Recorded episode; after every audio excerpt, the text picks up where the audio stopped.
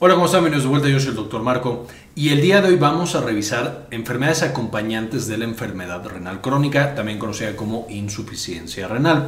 Ya sabemos que esta es una patología en la cual el riñón ha perdido la mayoría de su función, específicamente en etapas terminales, y las funciones del riñón son bastante variadas. Entonces, el día de hoy justo vamos a platicar cuáles son estas enfermedades que los pacientes que tienen una enfermedad renal que va progresando tienen que ir previniendo y tienen que irse preparando. Vamos a ver cuáles son estas. El riñón, por supuesto, va a estar encargado de producir una hormona conocida como eritropoyetina y esta va a indicarle a la médula ósea justamente cuando tiene que producir glóbulos rojos.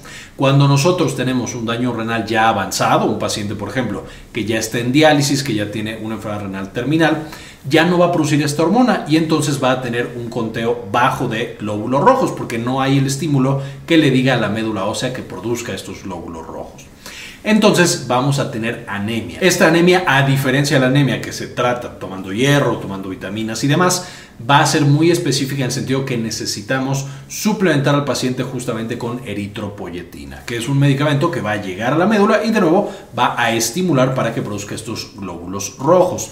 Sin este, de nuevo, no lo produce y entonces el paciente puede tener todas las características de la anemia, falta de aire, palidez, eh, cansancio y fatiga, eh, que le cueste más trabajo hacer las cosas, etcétera, etcétera. Evidentemente, además de la eritropoyetina, una dieta balanceada con adecuado hierro, vitamina B12, ácido fólico y demás, también nos va a ayudar mucho a que se produzcan estos glóbulos rojos de manera adecuada, pero una vez más, de todas las tipos de anemia, esta es bastante específica en la necesidad de administrar eritropoyetina porque el riñón ya no lo está produciendo. Las infecciones van a ser frecuentes en muchos tipos de patologías, pero por supuesto, por supuesto la enfermedad renal crónica también va a ser una de ellas. Punto número uno, porque los pacientes con una enfermedad renal crónica terminal, de nuevo que ya están eh, dependientes de diálisis, van a tener diferentes mecanismos que bajan su nivel de defensas. Desde, por supuesto, la acumulación de sustancias tóxicas que disminuyen la calidad de la respuesta inmunológica, cosas, por supuesto, como la urea, la creatinina, etcétera, etcétera eh, incluso ácidos y demás. Vamos a tener también que los pacientes con enfermedad renal crónica van a tener pruebas nutricionales, en sentido de que muchas veces están, por ejemplo, tirando proteína por la orina.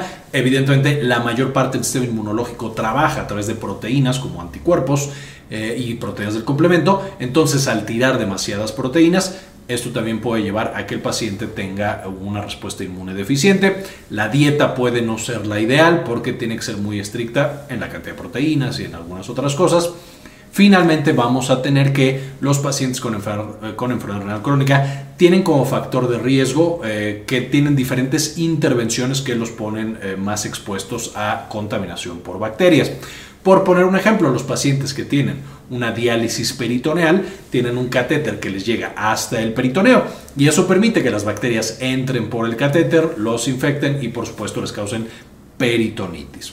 De la misma manera, los pacientes que tienen algún otro tipo de intervención, algún otro tipo de cánula, de catéter, por ejemplo, hay algunos que tienen catéter tipo sonda Foley que llega a la vejiga, catéteres que llegan a las venas, específicamente pueden llegar incluso al corazón. Todos estos son una vía de entrada relativamente sencilla para que las bacterias entren, se queden ahí y generen infecciones relativamente importantes y severas.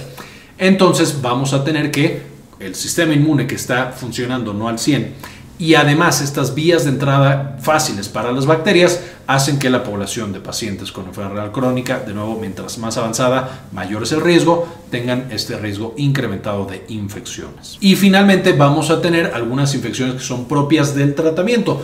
los pacientes que se someten a un proceso de hemodiálisis van a tener un riesgo ligeramente incrementado de infecciones que se transmitan a través de la máquina, siendo las dos más importantes el VIH y la hepatitis C.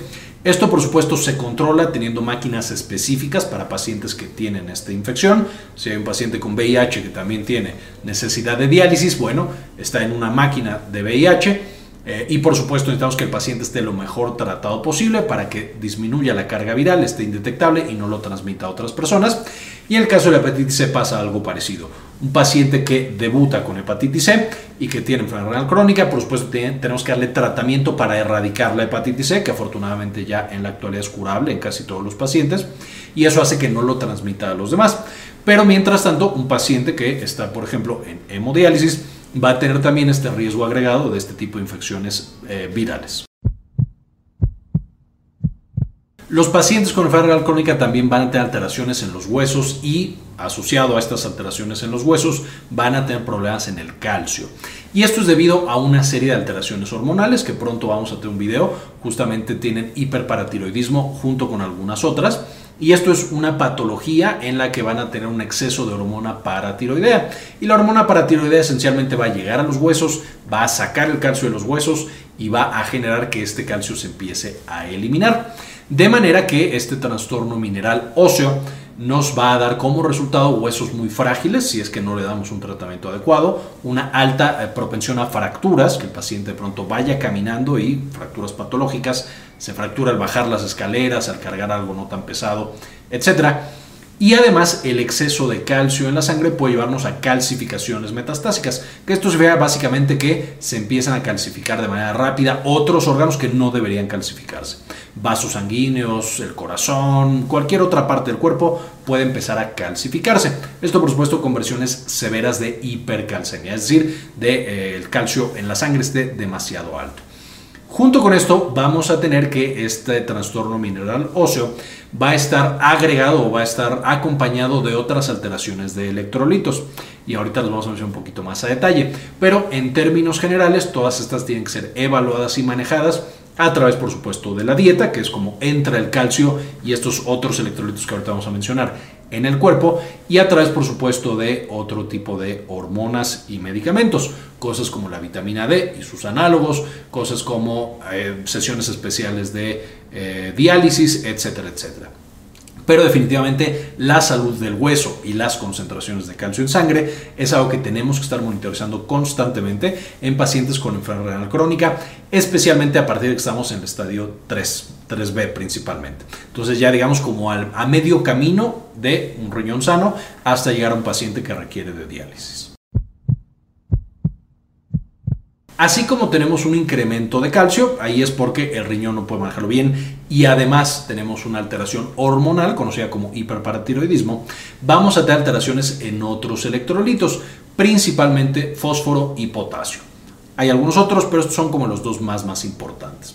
Primero, el potasio. El potasio tendría que ser de nuevo eliminado por el riñón de manera muy precisa para mantener la concentración. Una vez que el riñón no está cumpliendo su función, este potasio se puede incrementar y el potasio incrementado va a ser muy muy peligroso para células excitables, es decir, principalmente el corazón donde niveles demasiado elevados de potasio nos pueden llevar incluso a arritmias cardíacas que lleven al paciente más adelante a una arritmia fatal y por supuesto a fallecer debido a esta causa.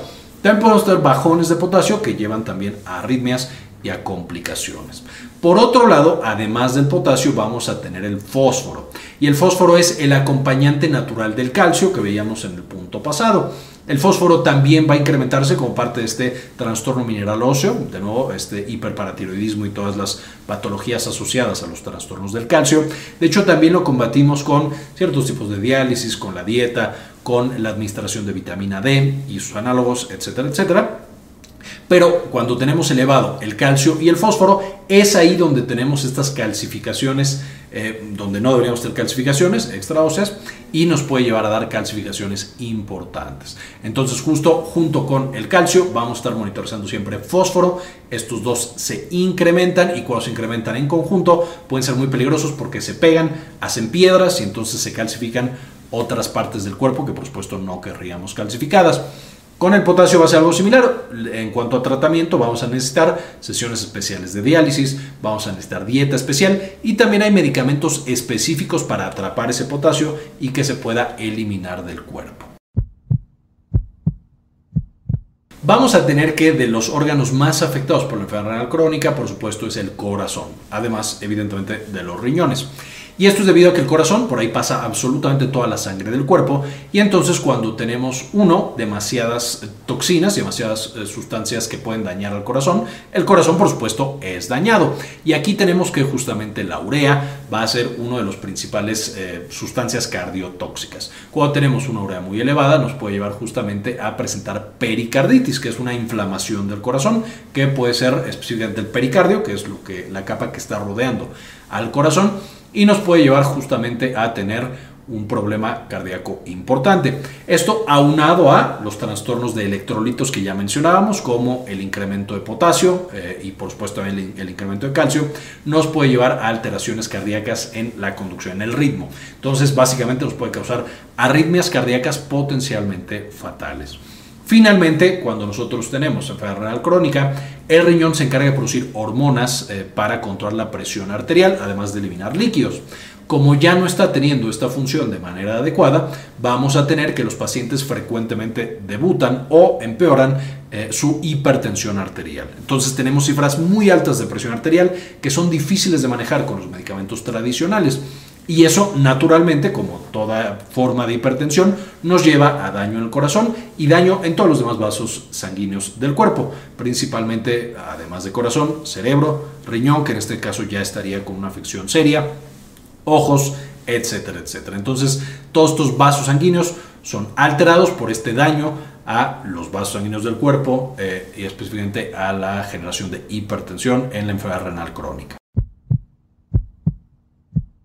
Los pacientes van a tener frecuentemente, de nuevo, mientras más cerca de la diálisis estemos, más frecuente es. Un paciente con diálisis ya hasta un 90% de, ellos van a padecer una neuropatía. Esta neuropatía es debido a la acumulación de urea, una vez más, una sustancia tóxica, urea y otras toxinas eh, que son neurotóxicas, va a ser principalmente periférica, aunque también puede llegar a afectar un poco sistema nervioso central y vamos a tener diferentes manifestaciones de neuropatía. Hemos hablado previamente de causas de neuropatía, que les dejo el video en la parte de arriba para que lo puedan consultar, pero esencialmente los pacientes pueden tener las tres tipos principales de neuropatía. Neuropatía sensitiva, que nos va a generar sensaciones extrañas e incluso dolor neuropática el neuropático va a generar también neuropatía motora que lleva a debilidad y entonces ya no tenemos la capacidad de cargar objetos pesados o incluso si es muy muy severa de caminar y finalmente autonómica que nos lleva a ya no poder controlar algunas de las funciones autonómicas del cuerpo como lo son el orinar, el defecar y eh, incluso la frecuencia cardíaca llevando una vez más a otra causa de daño cardíaco. Siempre lo hemos mencionado, las autonómicas son usualmente las que aparecen al final, son nervios un poquito más protegidos, pero también puede llegar a aparecer en la neuropatía asociada a la enfermedad renal crónica. Ahora con esto podrán ir intuyendo que una de las principales maneras de protegernos de estas complicaciones es evitar que progrese la enfermedad renal crónica y para eso tenemos una serie de estrategias para cuidar riñón que ya hemos platicado también en el pasado, que les voy a dejar en la parte de arriba para que puedan consultar ese video ya que aparecieron, todavía se pueden tratar y se pueden manejar para que el paciente tenga la mejor calidad de vida y también, como hemos dicho en el pasado, seguir un buen ciclo o una buena rutina de diálisis va a ser muy importante, puede disminuir la eh, presencia de todas estas enfermedades asociadas. Y evidentemente la solución es un trasplante renal. En un paciente que ya tiene una enfermedad renal crónica, que ya requiere de diálisis, ya sea diálisis peritoneal o hemodiálisis o alguna otra variante, un trasplante renal esencialmente le devuelve la función renal a ese paciente, con sus propias complejidades y lo difícil que puede ser conseguir un riñón en la mayoría de los países del mundo, pero definitivamente esa es la solución definitiva para estas enfermedades asociadas. Mientras llegamos al trasplante, por supuesto, es estar pendientes, uno, prevenir el avance de la enfermedad renal crónica, tener mucho contacto con el médico, detectarlas en cuanto aparecen para empezar a darles un manejo específico. Ya más adelante hablaremos de cada una de estas y cuál es el manejo específico que hay que dar. Y eh, básicamente estar muy bien educados y entender muy bien cómo son, por qué aparecen y cómo evitarlas. Muchas gracias por ver el video hasta este punto. Se lo dedico, por supuesto, a algunos de los miembros que nos apoyan con una donación mensual de uno o de dos dólares. Y este video en particular se dedicó a Tano, Henry Blachke, Nelson Grodzitsky, Moni Leigh, Diego Aceves, Claudio Andrés, Elizabeth G. Vargas, Aldo Novelo y Mario Eugenia Sobrino. Muchas gracias por el apoyo que nos brindan cada mes. Con esto ahora sí terminamos y como siempre, ayúdenos a cambiar el mundo compartan información. También quería mostrarles que ya tenemos la versión nueva y mejorada de Clínica Cares, que es la clínica en la que damos la atención médica. Eh, se puede, por supuesto, ya agendar cita en esta nueva versión de Clínica Cares con un servidor, con la doctora eh, Georgina Carranza y conmigo, eh, justamente para atender cuestiones de salud de la mujer y, por supuesto, también salud general. Si tienen, por supuesto, alguna duda, alguna pregunta, en clinicacares.com.mx nos pueden encontrar.